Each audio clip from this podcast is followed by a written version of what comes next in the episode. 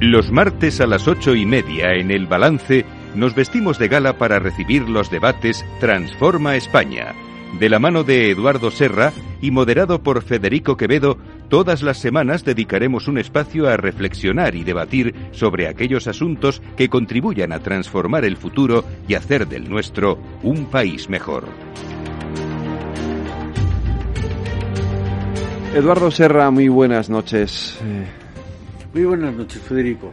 Eh, toca hoy nuestros debates de Transforma España y hoy lo vamos a, hoy nos vamos a preguntar, nos vamos a preguntar si esta es, si esta es la hora de nuestro país y qué imagen tienen de nosotros eh, fuera de nuestras fronteras, Eduardo. Lo vamos a hacer de la mano de, de Carmen González Enríquez, que es investigadora principal del Real Instituto Elcano. Carmen, muy buenas noches. Hola, buenas noches. Y, de, y yo, pues como hacemos siempre, ya te pido, Eduardo, si quieres que hagamos una, pues una introducción del tema. ¿Mm? Muy bien, Federico. Pues como empezabas diciendo, eh, me gustaría incardinar este debate sobre la imagen de España, de la que Carmen es una verdadera especialista, entre dos que hemos tenido referidas al pasado. La semana pasada hablamos de la huella de la presencia española en América del Norte, con Borja Cardeluz. La semana que viene hablaremos en general de la imagen de España con, con Elvira Roca Barea y me gustaba saber cuál era, eh, conocer con más detalle cuál es la imagen que hoy España proyecta en el mundo. Me temo que en muchísimos casos la imagen y la realidad no coinciden. Claro, yo creo que es mucho mejor tener mala imagen y buena realidad que lo contrario. Si tienes buena imagen y mala realidad, pues al final se va a descubrir. De manera que yo creo que en, desde luego en el pasado y en muchos aspectos, y veremos qué pasa en el presente, España ha tenido una peor imagen de lo que era. Eh, me gustaría saber, y es lo primero que me gustaría que nos dijera eh, Carmen, cuáles son los aspectos positivos de la imagen que España proyecta en el exterior y los aspectos eh, negativos. Y esa es la imagen externa. Luego habrá que ver la imagen que tenemos nosotros de nosotros mismos, ¿no? Decías la hora de España. Yo creo que España durante los últimos 50 años de los que los que peinamos canas nos acordamos muy bien. Hemos pasado de ser un país pobre a ser un país rico, de ser un país agrícola a ser un país industrial y de servicios, de ser rural a ser urbana, de ser urbano, de ser aislado y cerrado a ser abierto e inserto con las otras economías y por último de ser una dictadura a ser una democracia. Entonces, creo que este, el hablar hoy de esto puede venir muy bien para que nos sirva de contraste con el pasado, pero sobre todo me gustaría que sirviera de trampolín para los que nos sucedan, nuestros hijos y nuestros nietos, de que se vean, se sientan que están tan capacitados como los mejores para tener lo mejor en su propio país. Sí, eh, Eduardo, em, yo estoy muy, muy de acuerdo con lo que dices. Em, la verdad es que por lo que sabemos, los datos empíricos que podemos recoger más allá de las opiniones o de la opinión publicada, a veces confundimos la opinión pública de los países con lo que eh, escriben sus intelectuales o sus periodistas eh, o novelistas, etcétera. Pero si vamos a la, a la gente eh, en general y lo analizamos a través de encuestas, como hacemos desde, desde el Cano, eh, la conclusión clara es que la imagen de España en la actualidad es eh, magnífica. Eh, claro que tiene elementos más fuertes y otros más débiles, pero no hay ninguno negativo. O sea, no hay nada en la imagen de España que sea negativo, que esté valorado por debajo, digamos, de un aprobado, ¿no? Eh, sí que hay elementos más débiles, por ejemplo, la economía en este momento, como, lo, como ocurrió en el pasado después de la anterior crisis económica, la que se inició en el 2007 o 2008. Esos aspectos específicamente relacionados con la economía eh, pues pasaron por un bache importante de prestigio, de opinión pública internacional, cómo se juzgaba, cómo se veía nuestro país desde fuera Y eso, mm, de alguna forma, produjo un efecto halo o velo o, de contaminación, como queramos llamarlo, que hace o hizo entonces que eh, el conjunto de la valoración del país, del prestigio de España internacional, decreciera durante los años posteriores, sobre todo a 2012. Porque 2012, si recordáis, fue el peor momento de la crisis económica en España. Fue cuando España estaba a punto de ser rescatada porque su prima de riesgo alcanzó los 638 puntos. Los medios de comunicación internacionales que en el pasado, en los primeros años 2000, se habían llenado de alabanzas a, nuestro país por lo que se veía como un gran milagro económico cuando estábamos creciendo eh, con intensidades y velocidades pues inauditas dentro de Europa occidental, ¿no?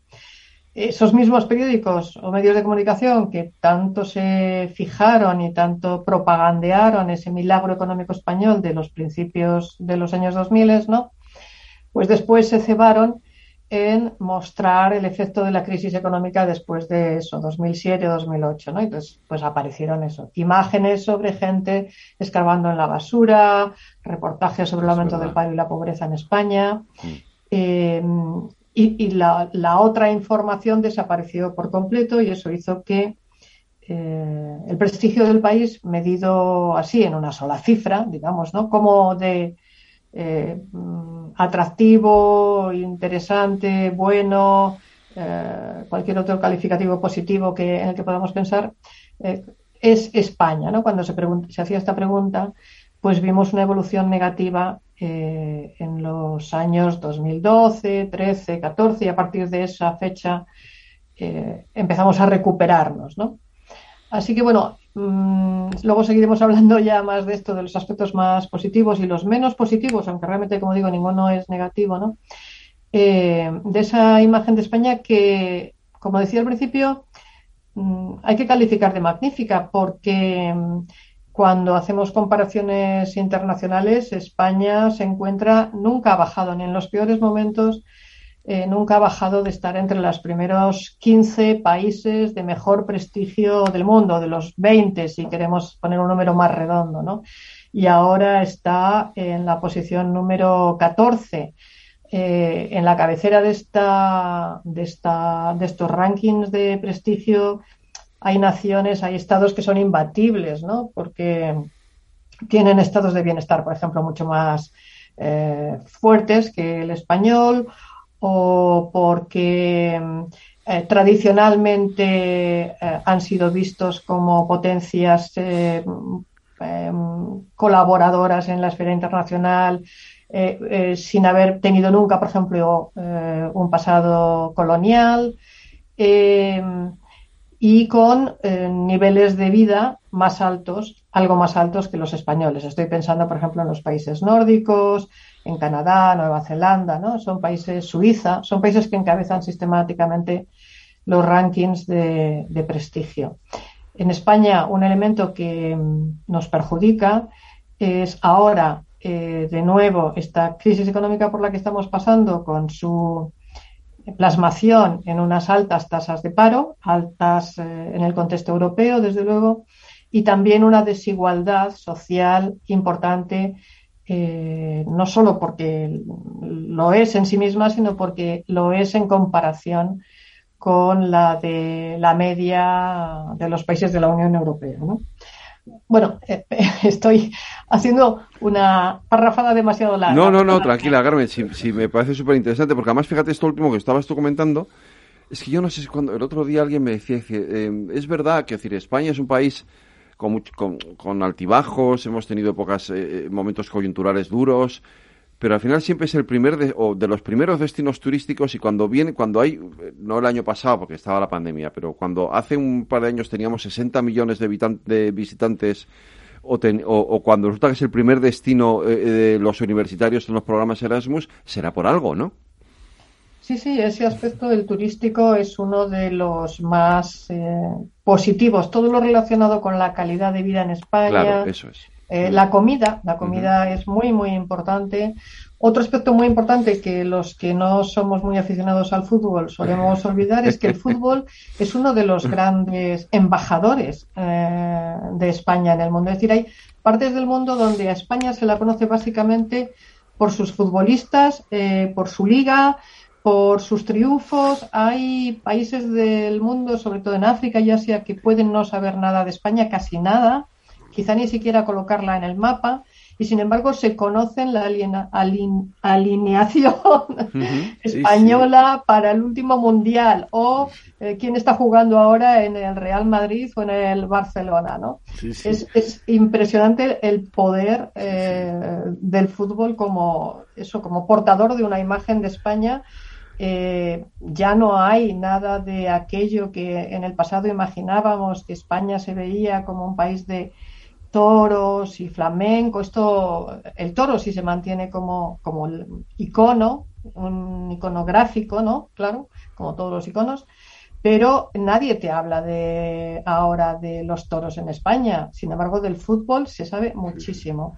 Y el otro aspecto que comentábamos antes, el, de, el del turismo, es básico porque mm, dos tercios de los europeos occidentales, al menos en cada país, han visitado España. Esto no pasa en ningún otro país de la Unión Europea. Y esa, esa experiencia directa que han tenido estas personas de España ha contribuido muy grandemente a, a crear o a mejorar la imagen que tenían de nuestro país, es decir, la experiencia eh, de los europeos, porque básicamente el grueso del turismo que recibimos es europeo, claro está, por la cercanía, naturalmente. Em, esa enorme cantidad de turistas europeos que nos mm. visitan, cuando en algunos casos podemos comparar su imagen previa a haber visitado el país y su imagen posterior a su experiencia turística, sistemáticamente eh, su valoración del país ha mejorado. ¿no? Entonces, volviendo a los platos fuertes y los más débiles, ¿no? todo lo relacionado con el turismo eh, encabeza los aspectos mejor valorados de nuestro país, como decía, pues eso, el clima, las playas, eh, los conjuntos monumentales, Em, la, comida, como decía antes, ¿no? Y en el extremo contrario, más débil, pero tengo que insistir, también positivo, está todo lo relacionado con la tecnología, eh, las empresas, el conocimiento de empresas y marcas, eh, la gestión de la economía, también todo lo relacionado con la economía tiene puntuaciones más débiles que lo relacionado con el bienestar. ¿no? Yo, Carmen, puedo eh, confirmar lo que dices. Desde hace muchísimos años me ha sorprendido llegar a cualquier capital en el mundo. Daba igual ir a Ankara que a Atenas, que a el taxista que te llevaba del aeropuerto al hotel, lo primero que te preguntaba es, vengo de España, Real Madrid o Barcelona o el nombre de un jugador, eso es, ah, absolutamente. Ah, Ronaldo, sí. Sí, sí, eso era una. Y, está muy bien que ahora la imagen, porque yo creo que en el pasado lejano, yo recuerdo en los años 60, cuando todavía estábamos en la dictadura, te veían con algo más de que rechazo en Europa. Y como dijo alguien, eh, España ha vuelto, ha vuelto al, digamos, al concierto de las naciones Recuerdo una vez en una reunión de la Unión Europea que alguien me explicó en un almuerzo, mire usted, después de la caída de la Unión Soviética, la mejor noticia para Europa ha sido la vuelta de España a la democracia y a ese concierto de las naciones. Yo creo que es una buenísima noticia el que España tenga hoy una imagen positiva y lo que nos ha dicho Carmen en el exterior, pues probablemente podamos eh, hacer osmosis, eh, permearlo al interior y que mañana en España cuando se dice este país no vaya siempre seguido de una frase negativa, sino que en este país se, se puedan eh, alabar las cualidades buenas de nuestra gente. ¿no? Carmen. Así es, no, no, la enorme transformación que ha sufrido nuestro país, digamos, bueno, de la, desde la transición aquí, por poner una, alguna fecha como hito, ¿no?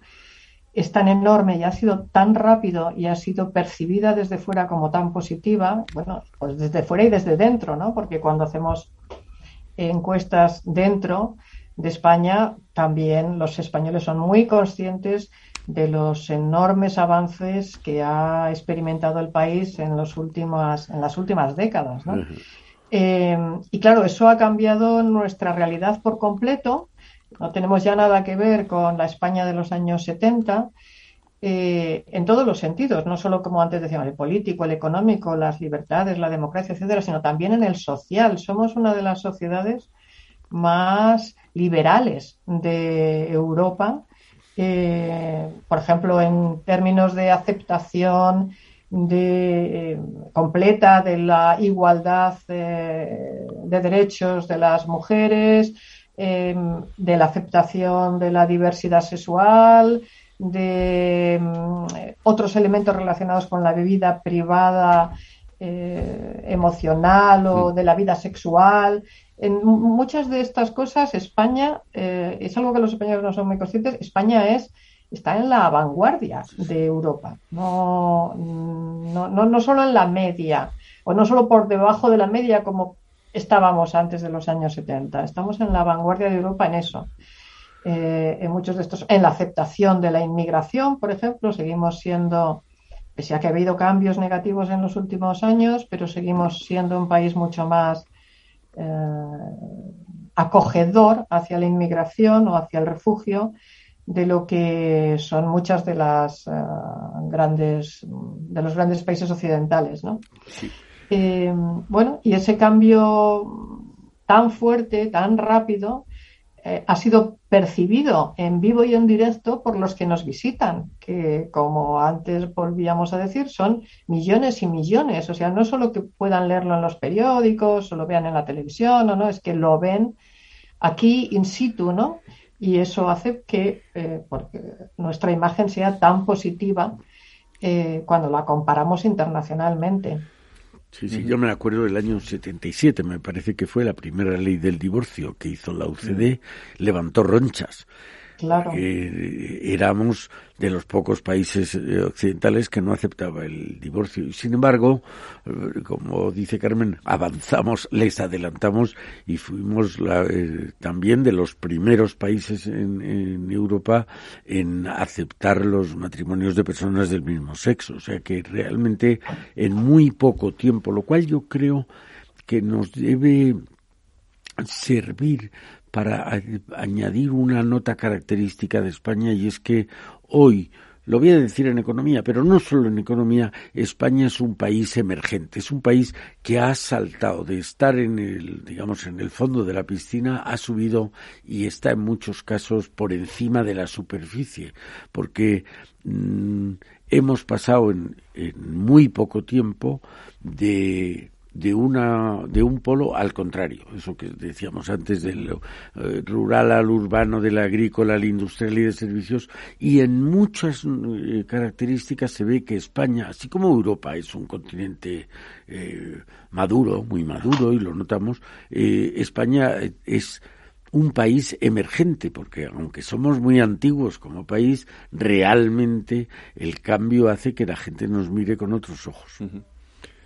Así es, sí. Aunque yo a veces pienso que las generaciones mm, más jóvenes eh, olvidan o desconocen de dónde procedemos y que eso a veces les puede llevar, que es algo que me preocupa, a no apreciar lo suficiente lo que tienen, ¿no? porque desconocen eh, cuál era el punto de partida y lo difícil que ha sido llegar hasta aquí. ¿no? Pero en fin, esto ya sería. No, pero es, muy interesante. Yo creo que lo comentaba hoy en el almuerzo. Uno de los impulsos fundamentales del ser humano es rebelarse contra los progenitores, contra los padres. Digo rebelarse, no quiero decir violentamente, sino que.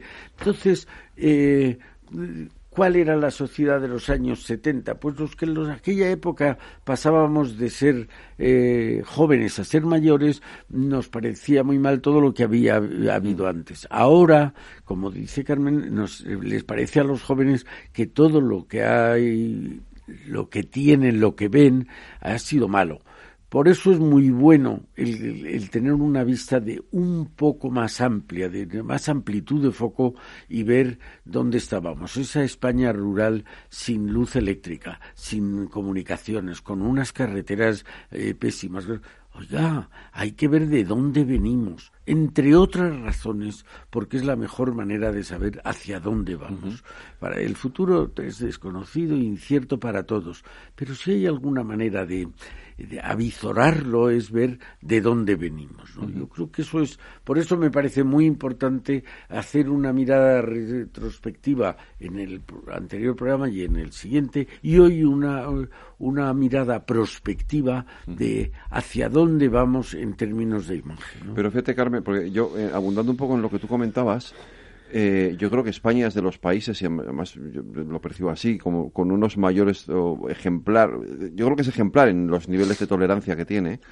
Eh, y sin embargo, nosotros, eh, y desde fuera se percibe así, y sin embargo nosotros mismos nos autoflagelamos constantemente con ese asunto nos autoflagelamos con qué, perdona? Con, con eso, o sea, con nos, auto, nos, nos, pasamos la vida criticándonos, ¿no? Que no somos lo suficientemente tolerantes, lo suficientemente liberales, lo suficientemente abiertos, cuando España es, o por lo menos así se percibe desde fuera, un país muy tolerante, muy abierto, muy, ¿no? Muy respetuoso, muy, y, y sin embargo nosotros no nos lo creemos. Yo no, esto no sé si estoy muy, si comparto mucho esto que dices, a lo mejor tú tienes otros datos, yo no, no, no, conozco datos específicamente sobre eso. Lo que sí puedo decir es que eh, la autoestima de los españoles es el principal problema de imagen que tiene España. Es decir, eh, durante muchos años, sobre todo a raíz de esa crisis económica anterior, a partir del 2012-13, eh, vimos un fenómeno curioso que es excepcional en términos internacionales, que rara vez se produce, que es que la valoración que los demás países hacen del propio, del nuestro en este caso, es más alta que la valoración que los propios ciudadanos de ese país hacen de él. Lo normal es lo contrario, o sea que por poco patriotismo o como queramos llamarlo, nacionalismo o como queramos denominar a esto, ¿no? A este orgullo patrio que tienen la mayor parte de los eh, ciudadanos de cada estado, ¿no?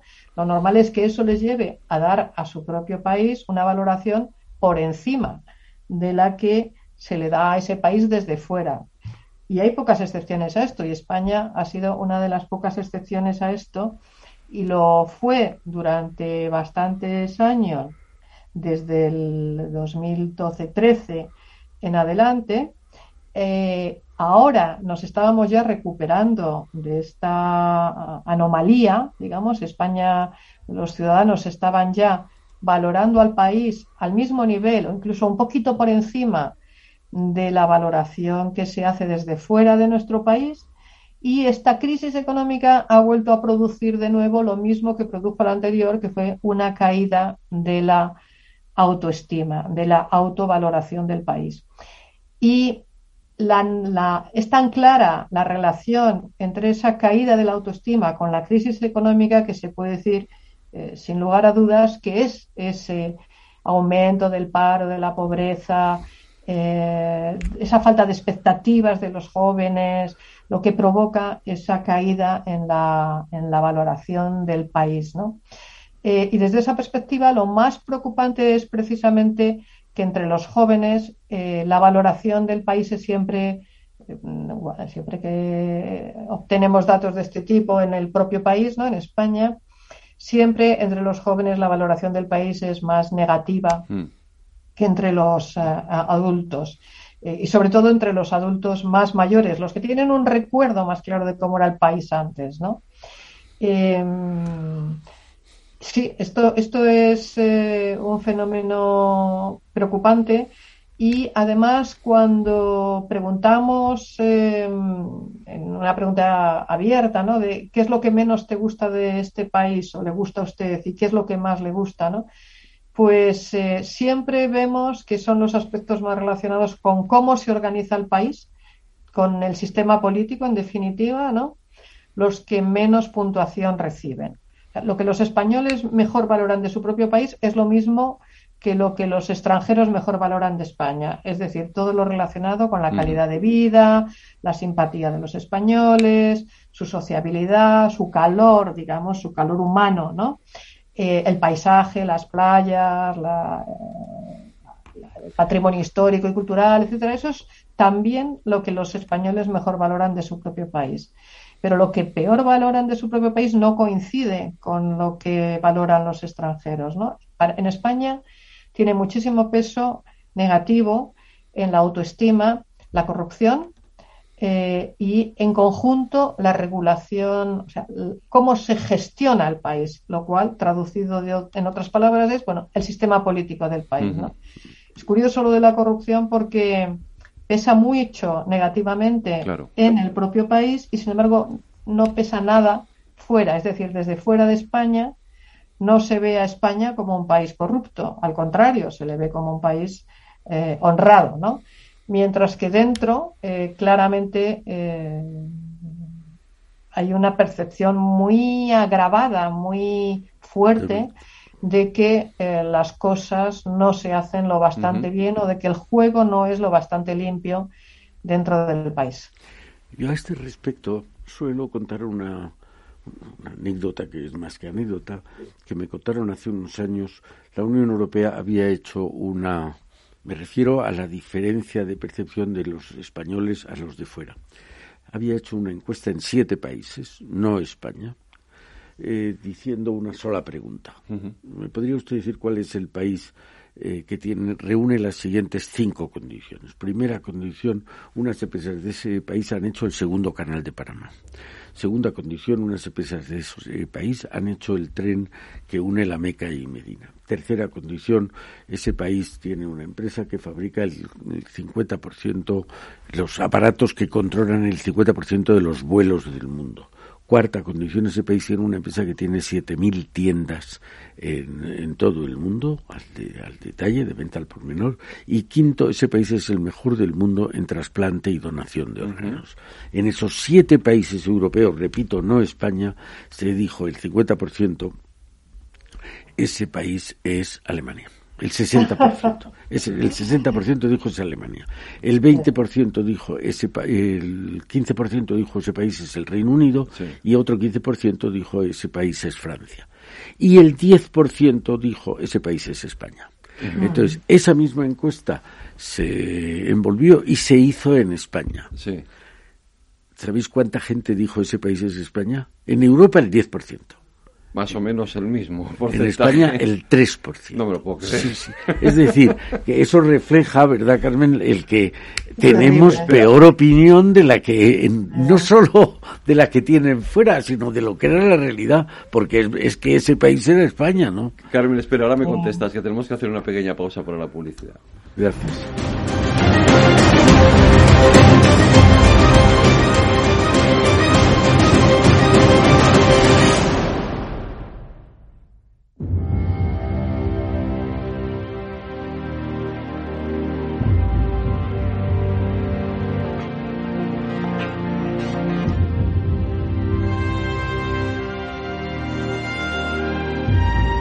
Transforma España. Las nueve de la noche, una hora menos, en las Islas Canarias, en la sintonía de Capital Radio. Esto es el balance y están, hoy eh, estamos haciendo este debate Transforma España sobre la hora de nuestro país y sobre todo sobre la imagen que tienen de nosotros, eh, que tenemos de nosotros nosotros mismos y que tienen fuera y sobre todo con esa intención, Eduardo, de hacer una visión un poco prospectiva de hacia dónde podemos ir, ¿no? Exacto. Y decías, Carmen, que esto, mm, Eduardo te había hablábamos de ese problema de autoestima, Eduardo nos había puesto esos datos encima de la mesa que me parecen tremendos, ¿no? Que, así eh, nosotros nos vemos peor incluso que de, lo que nos pueden ver eh, o lo que pueden creer de nosotros allá afuera, ¿no? Perdona, Federico. No, te decía, Carmen, que... Estoy, no, es que os estoy oyendo un poco mal. Se está duplicando el sonido. Vale, no sé si se puede... ¿Ahora nos escuchas un poquito mejor? Sigue hablando, a ver. Sí, sí, no sé si ahora me escuchas un poquito mejor. Eh, te, escucho, te escucho, pero suena, suena raro, como un sonido un poco sucio. Pero bueno, sigamos. Si, bueno, yo te me estáis escuchando. Si nosotros a ti te escuchamos perfectamente. Yo te eh, comentábamos, eh, te comentaba lo que había hablado antes, lo hablaba antes Eduardo, esos datos, esos porcentajes que son tremendos, ¿no? De cómo nosotros nos vemos incluso peor que de cómo nos ven fuera, ¿no? ¿De qué, ¿De qué año, si Eduardo lo recuerda, de qué años son estos datos, más o menos? Pues mira, yo creo lo dijo el que era entonces alto comisionado de la marca España, Carlos Espinosa, y ah, lo contó en una conferencia, pues sería el año 17, el año 18 o lo que fuera. y, yo creo que en el fondo eh, hay muchas otras mm, encuestas y estudios en el mismo sentido que reflejan esa falta de autoestima que tú decías antes. ¿no? Yo creo que en el fondo nos ha faltado seguridad. Hay algo que también lo hemos comentado alguna vez. Eh, todos tú preguntas aquí, eh, en un público relativamente culto, le preguntas qué es la, la gran armada, la armada invencible, y todo el mundo lo sabemos, nos ganaron, pero preguntas qué es la gran armada, la contraarmada, que es el año siguiente, que fue en sentido inverso y que la derrota fue muy superior, y eso no lo sabemos. No. Nos hemos de alguna manera, yo no digo ahora, eh, pero durante mucho tiempo, España se ha, digamos, ha disfrutado, se ha regocijado en sus propios defectos, ¿no? Yo creo que por fortuna eso ya no sucede y Carmen no lo estaba aclarando, y por eso mismo creo que es la hora de España. Ahora ya podemos, nuestros jóvenes no es que vayan a salir, es que han salido, y han salido y se han dado cuenta que no son más tontos que nadie, y que pueden hacer, pueden parangonarse con los mejores. Y yo creo que eso da pábulo a pensar que a partir de ahora podemos crear un futuro, que es lo que pretendemos, claro. un futuro mejor que el presente que tenemos. ¿no?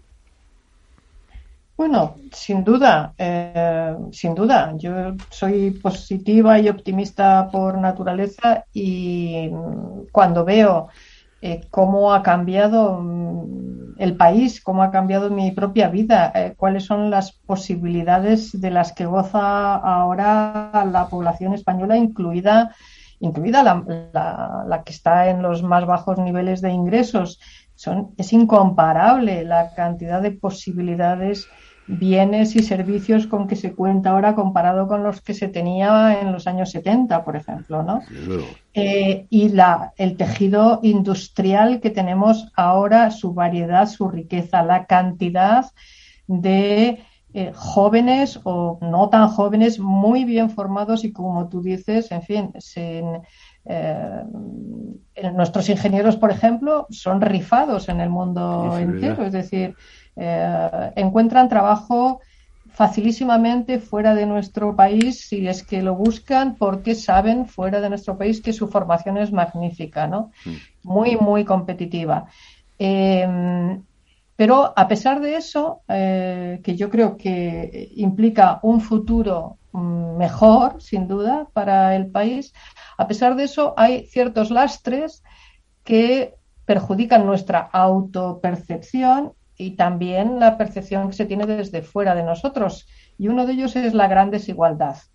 Eh, como antes lo he señalado, la desigualdad en términos de ingresos en España y de bienestar en general es una de las mayores de la Unión Europea y eso es algo que hay que combatir de alguna forma. Eso no, eso nos eso nos reduce las posibilidades de mejora generales para el país.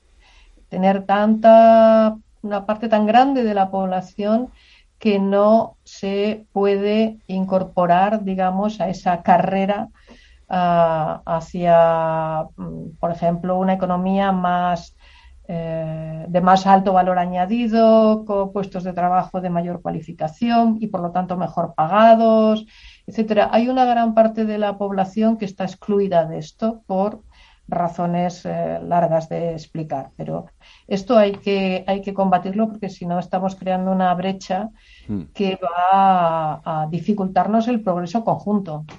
Sí, yo creo que eh, nuestro progreso, nuestro crecimiento económico, que ha sido formidable, Sin embargo, mm, cuando hicimos Transforma España, esos años de la primera crisis del siglo XXI, el año 10, el año 12, ha tenido defectos nuestro modelo. Y probablemente el más general es en que hemos basado nuestra economía en salarios eh, inferiores y por tanto nuestros productos eran competitivos no por la calidad sino por el precio o no solo por la calidad sino por el precio y sin embargo a eso tenemos que cambiar radicalmente eso es lo que lo que pedíamos en mm. el documento llamado Transforma España es decir que tener, hacer productos con más contenido tecnológico, con más sofisticación, que no solo puedan competir por precio, sino también y muy fundamentalmente por calidad. También es verdad que si lo, que acabamos de comentar de la falta de autoestima, eh, yo creo cuando hablas con un eh, taxista de Nueva York, gana el doble que un taxista español, es verdad pero también es verdad que el taxista de Nueva York no tiene nada de seguridad social. Y sin embargo eso no se refleja. Se refleja que tienen el doble de salario de los que... Yo creo que en el fondo la mayor desigualdad, la mayor, la da el desempleo. Lo que tenemos es que hacer todo lo posible para que las cifras del desempleo, que son escandalosas, disminuyan. Y una vez que la gente se incorpora al mundo, de la, al mundo activo, eh, será más fácil buscar oportunidades. Creo que nuestra primera obligación es ahora reducir las, los niveles de paro que tenemos. Sí, ahí tenemos un problema de base en el sistema educativo, creo yo, ¿no? que eh, muchas veces está formando individuos que no tienen lo que los ingleses llaman profesiones marketizables, ¿no? Hmm. Eh, eso tiene que ver también con la universidad y su oferta de títulos de, grado, ¿no? hay puestos de trabajo, mm, todos los relacionados con eh, la economía de la información, digamos, ¿no? que se están quedando sin poder cubrirse porque eh, España no produce suficientes especialistas en esas, en esas materias, por ejemplo, ingenieros informáticos, ¿no? y sin embargo encontramos eh, a mucha gente, incluso con título universitario, que está en el paro, pero porque ha hecho carreras eh, guiadas por su propia vocación, digamos, eh, sin pensar en ningún momento si eso les serviría o no para ganarse la vida en el futuro. Es decir, si eso tenía o no tenía algún encaje en el mercado laboral. ¿no? Con esto no quiero decir que no se deban hacer carreras que no tengan encaje en el mercado laboral, pero tendría que haber alguna mayor proporcionalidad entre ambas cosas. Desde luego. En, este programa ya, Federico, muchas veces hemos eh, subrayado que uno de los principales problemas que hemos tenido, seculares, eh, no de ayer ni de anteayer, seculares ha sido el de vivir en compartimentos estancos. Entonces, ese se ve clarísimo, a mi modo de ver clarísimo, y por eso el año 12 hicimos el documento de Transforma Talento. Uno de esos es la falta de relación o la escasa relación entre la universidad y la sociedad. Eh, la, universidad se ha considerado, y probablemente tenía motivos por ahí, una torre de marfil a la que se llegaba muy difícilmente y de la que se ocupaba de sus propias metas porque no había ninguna que tuviera metas más importantes. Bueno, si tú te vas a pasear no solo en Estados Unidos, te vas a Inglaterra, te vas a Alemania, te vas a Francia, ves cómo la universidad está imbricada con la sociedad, con la actividad económica, entonces, eh, ¿qué nos ha pasado? Que exactamente como dice Carmen, yo como sabéis presido Digitales, que es la patronal de las empresas tecnológicas, y nos faltan decenas de miles de puestos de trabajo. Y ahora lo que estamos intentando hacer es que las propias empresas formen a, la gente que necesitan, porque la van a formar, no necesitan cinco años para formarla, en dos, en un año o en dos, y luego poderla emplear porque nos vamos a quedar fuera de esa carrera del desarrollo tecnológico, tenemos las mejores infraestructuras, pero nos falta el talento para desarrollarlas, llevarlas a cabo. Entonces yo creo que esa necesidad imperiosa de que la universidad mire, no digo que siga, no digo que obedezca, pero que mire a cuáles son las necesidades de la sociedad. Y la sociedad, las empresas miren la universidad de qué manera pueden trabajar juntos, colaborar, para que la universidad produzca los elementos que más necesita la sociedad en términos de cualificación profesional. Sí, sí, tienes, tienes mucha razón, Eduardo, estoy completamente de acuerdo contigo. Eh, y yo creo que efectivamente falla en la estructura de base eh, esa incardinación del mundo económico y empresarial en, las, en el gobierno de las universidades. Eh, eso no está bien regulado y eso hay que cambiarlo. No tiene, no tiene sentido esta desconexión que existe en la práctica. ¿no? Creo, por, en honor a la verdad, que se está mejorando. Yo, por razón de la actividad de la Fundación, estamos constantemente hablando con universidades, con centros de investigación y cada vez vemos más proximidad con el mundo industrial. hay fundaciones que se están destinando, se dedican a poner en relación, por ejemplo, nosotros tenemos en nuestra universidad, tiene unos altísimos índices de producción eh, de investigación de calidad. Somos algo así como el noveno o el undécimo del mundo y sin embargo en número de patentes somos el 37, porque se hace la investigación, pero luego la relación entre ese producto de investigación y el que lo puede desarrollar, el que lo puede ejecutar, que es la empresa, falla muchas veces esa relación. Yo creo, insisto, que está mejorando, pero todo lo que haga, lo que podamos hacer por acelerar ese proceso redundará en beneficio nuestro. Yo quería preguntaros a los dos, eh, volviendo un poquito al, análisis de lo pasado, ¿por qué tenemos esa especie de, eh, yo lo llamaría pesimismo histórico, eh, que, nos ha venido acompañando, por lo menos hasta hace relativamente bien poco, y cuánto ha influido en eso?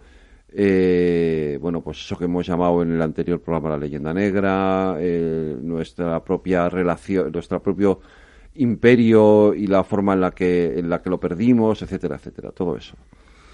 Yo, Federico, si me permites comenzar eh, contestando esto, yo creo que ya no hay, eh, que eso ya no existe, eh, que ese pesimismo histórico, antes lo comentaba muy al principio del programa, a veces confundimos lo que los intelectuales dicen con lo que la gente corriente o la media piensa como no tenemos encuestas de años, de los años 30 o, 50 o, 20, ¿no? Ni siquiera, pues no podemos saber realmente hasta qué punto esa depresión que causó en España, en fin, esa crisis del 98, del 98 del siglo antepasado, ¿no? No sabemos hasta qué punto eso penetró, digamos, en la sociedad sí en las capas más eh, educadas, en las ilustradas, mm. pero entonces esas capas eran una muy pequeña minoría. Ahora vivimos en una sociedad donde eh, con, un grado de educación infinitamente superior, de ilustración muy superior, con un 30% de la población con título universitario, por ejemplo, con un acceso a los medios de comunicación enorme. Es decir, el ciudadano medio español ahora sabe mucho más que el eh, de, del mundo en el que vive, de su sociedad, de sus posibilidades eh, y del el conjunto internacional, sabe muchísimo más y además ha viajado, ha hecho turismo, eh, que el de hace muy pocos años, hace, pongamos, de los incluso comparado con los 80 o los 90, ¿no? Ahora el ciudadano español medio es un ciudadano viajado y sabido, o sea, sabe muchísimo. Eh, pues yo creo que ese ciudadano medio español no tiene ya ningún pesimismo histórico, ni pesa de ninguna forma en él la leyenda negra, la, pena por la pérdida del imperio, de las últimas colonias. Eh, si acaso, si hay algo que pesa todavía, porque hay generaciones vivas, muchas, aunque lo vivieron, es la lástima por ese periodo en el que del franquismo en el que vivimos aislados del resto de Europa, en el que eh, éramos vistos y nos veíamos a nosotros mismos muy probablemente como una nación de segunda, de segunda clase precisamente porque estábamos excluidos de esas estructuras, instituciones internacionales y sabíamos perfectamente que había mucha más libertad más allá de los Pirineos, ¿no? Em, así que yo, yo diría que no, ese pesimismo histórico no existe ya. Lo que sí hay es, em, bueno, una sensación, como antes señalaba, de que eh, el país podría estar mejor ordenado, mejor gobernado. Eh, y no hablo de ningún gobierno en particular, porque esto ocurría con un gobierno de un signo y ocurre igual con un gobierno de otro. Es más una sensación de que el sistema político en conjunto no es lo bastante eficaz. Eh, y en esto tiene mucho peso también el problema de la, de la corrupción. ¿no? Y para los jóvenes, eh, que como digo, son una de las partes menos optimistas de la sociedad española, bueno, es que cuando uno examina sus condiciones de vida reales, no es de extrañar que no sean optimistas, porque si no se pueden, si se están yendo de casa a una edad media de, no sé si son los 28, 29, 30, si no pueden tener los hijos que quieren, porque de media quieren tener dos hijos, pero luego la, media de la, eh, del número de hijos que tienen las parejas o las mujeres en España está muy por debajo de eso, en 1,3, si no recuerdo mal, 1,2, estoy hablando de memoria, ¿no? Si no pueden comprar un piso con el, la mayor parte de los jóvenes, una vez que empiezan a trabajar, con los ingresos que reciben de sus, los salarios que reciben, con eso no pueden comprar un piso. Eh, bueno, ¿qué, expectativas tienen? Pues es natural que no sean muy optimistas respecto a su propia vida y por tanto respecto al país en conjunto. Pero esto no tiene ya nada, nada, nada que ver con la leyenda negra, ni con la pérdida de Filipinas o Cuba, ni ninguna de, estas cosas del pasado lejano. Sí, yo creo que es verdad y me alegra el que saques esto de la distinción, digamos, entre el hombre de la calle y las minorías dirigentes, las élites, a las que más ha podido mm, afectar aquello de la el pesimismo histórico, la leyenda negra, que al, al conjunto de la ciudadanía pues no sabrían ni lo que era. Yo creo que tú eh, hablas de ahora en la calle, la leyenda negra y la gente un porcentaje muy alto de la gente no sabe lo que lo que es. Eh, seguro, seguro, seguro que no lo saben. Claro. Sin embargo, si tenemos en cuenta que en el siglo XVI, en el siglo XVII, España era más o menos lo que hoy es Estados Unidos. Y primero perdimos el imperio europeo, luego ah, perdimos el imperio americano, luego perdimos Cuba y Filipinas, luego parecía que el pesimismo histórico era realismo histórico. Y yo creo que ahora en estos últimos años, que todo el mundo dice que son los mejores de nuestra historia, es porque se ha doblado, se ha doblado ese cabo de hornos. Ya nos hemos dado cuenta, oiga, que no, que lo que toca siguiente no es seguir perdiendo, ¿no? No solo en fútbol, que fuimos campeones del mundo, sino que ya podemos unas veces ganar y otras veces perder como cualquier otro país. Yo creo que eso es, y también es verdad la diferencia entre lo que se pensaba antes y lo que se piensa ahora. Yo creo que ahora esa gente que tiene, se ve que es probablemente la primera de las últimas generaciones eh, que no va a haber, no, no se ve con posibilidad de vivir mejor que la generación anterior. Yo creo que eso es importante. Eduardo, toca hacer una pequeña pausa. Espera.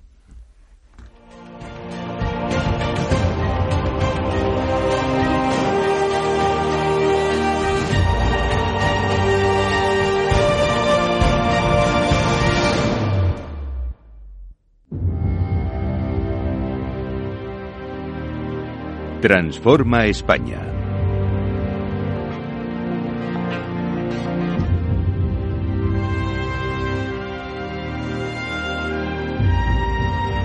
Pues Carmen y Eduardo, en estos últimos minutos que nos quedan del programa, porque parece mentira, pero se nos, casi se nos ha pasado ya, eh, yo sí quería preguntaros qué tenemos que hacer, dónde tenemos que mejorar para sentirnos mejor también como país, y, hacer que todavía nos vean mejor de lo que nos ven eh, fuera de nuestras fronteras. Carmen. Bueno, a mí me parece que hay algo que se debería hacer desde las instituciones públicas, que es dar a conocer mejor a los españoles, también fuera, pero dar a conocer mejor a los españoles eh, todas esas grandes eh, conquistas, todos esos éxitos de la sociedad española, de sus empresas, de sus instituciones, por ejemplo, la sanitaria, cuando hablábamos antes de los trasplantes, ¿no? Eh, que muchísimos españoles desconocen. Eso los españoles deberían conocerlo. Mm. Es una, es una vergüenza que, que, esto no sea conocido por la mayoría de los españoles y alguien tiene que hacer ese esfuerzo de darlo a conocer. Sí, yo también estoy muy de acuerdo en eso tenemos un problema y es que eh, podemos echar la culpa a los medios de comunicación, pero realmente los medios de comunicación que lo primero que tienen que hacer es vender, mm. las buenas noticias no venden. Yo siempre cuento una anécdota. Cuando estaba en el gobierno, vino a ver a, mí y al presidente del gobierno el director de la NASA, porque mm, tenían relaciones con 60 países, 61, y de todos 61 países, 61 países, el único que tenía astrobiólogos en cantidad y calidad suficiente era España. Y entonces vino a España a pedir a ver si mandábamos astrobiólogos y tal, y decían, ¿qué queréis a cambio? Entonces dije, hombre, esto es una noticia fantástica. Me contó además unas cosas realmente muy, muy favorables para España y dije, vamos a una rueda de prensa. No salió ni una línea en ningún medio de comunicación. Y al final, primero dices, los medios. No, pero los medios tienen que poner las noticias que vendan y hoy las buenas noticias venden poco. Deberíamos ser lo suficientemente perspicaces para buscar otros canales por los cuales la población española se entienda, se, se entere entienda lo, eh, lo, que valen. Hoy, mm, lo decía Carmen, pero hoy es difícil encontrar un sector económico, quizá quitando la alta tecnología, por desgracia, donde entre los cinco primeros o los diez primeros eh, del mundo no haya una empresa española. Es difícil. Tenemos una cantidad de empresas que están haciendo una labor extraordinaria. Bueno, eso yo creo que es esencial. Pero además me parece que nosotros, si nos pusiéramos un objetivo, eh, por ejemplo, ahora mismo tenemos los objetivos del desarrollo sostenible. Pues decir, oiga, nosotros vamos a hacer de una manera realista, humilde, vamos a hacer a, a mejorar en alguno de estos objetivos que, que nos hemos propuesto, que se ha propuesto la humanidad. Bueno, pues nosotros no somos uno de los grandísimos países del mundo, pero sí somos un país con las, como se ha dicho, con la suficiente imagen de marca como para decir nosotros nos vamos a poner a luchar eh, por este. Creo eh, decir que además de evitar esos problemas que ha denunciado Carmen de la corrupción y la falta de organización y todo eso, que eso es necesita un arreglo urgente Además de eso es decir, oye, pues vamos a perseguir alguno de estos objetivos, eh, alguno de estos desafíos, ¿no? Carmen. Yo no sabría muy bien qué añadir a esto respecto a qué hacer en el futuro. Estoy clarísimo, tengo clarísimo que efectivamente mm. eh, para los medios de comunicación las buenas noticias no son noticias, ¿no? Bueno, depende. Eh, siempre van a o suelen eh, destacar los aspectos negativos que resultan más, venden más. Eh, por eso hablo de campañas. Bueno, si no lo he dicho, lo digo ahora. Es decir, no se trata eh, solo de conseguir que los medios cambien su actitud respecto a esto, lo que me parece difícil, ¿no? Sino de hacer campañas concertadas entre las distintas instituciones implicadas desde el gobierno, desde otras administraciones, desde las empresas, desde la sociedad civil en general, para dar a conocer mejor dentro de España y fuera de España eh, todos estos eh, éxitos, logros eh, de la sociedad y las empresas y, la, y las instituciones también españolas. Pues yo sin, sin, sin personalizarlos, pero yo creo que sí que existe también en la cierto tipo de discursos autodestructivos que escuchamos a veces y que hacen un daño tremendo ¿no? a, nuestra imagen tanto dentro como fuera. ¿no? Sí. Mm. Es que uno de los precios que uno paga por ser una democracia es que hay que eh, escuchar cosas que no solo es que nos hagan daño, es que básicamente no son verdad, pero es el precio de ser eh, tolerantes y demócratas. ¿no?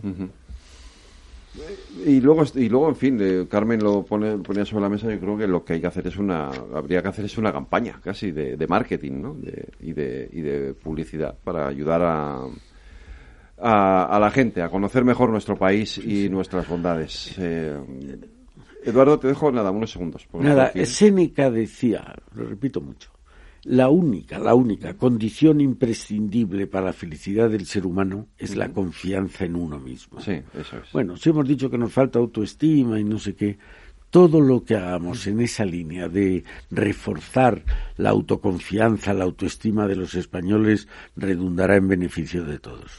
Pues eh, hasta aquí hemos llegado. Eh, Carmen, Carmen eh, González Enrique, muchísimas gracias por haber estado con nosotros este ratito. Muchas gracias a vosotros por la invitación. Y a gracias, Carmen. Te espero la semana que viene. Aquí estaremos. Muchas gracias, Federico. Adiós.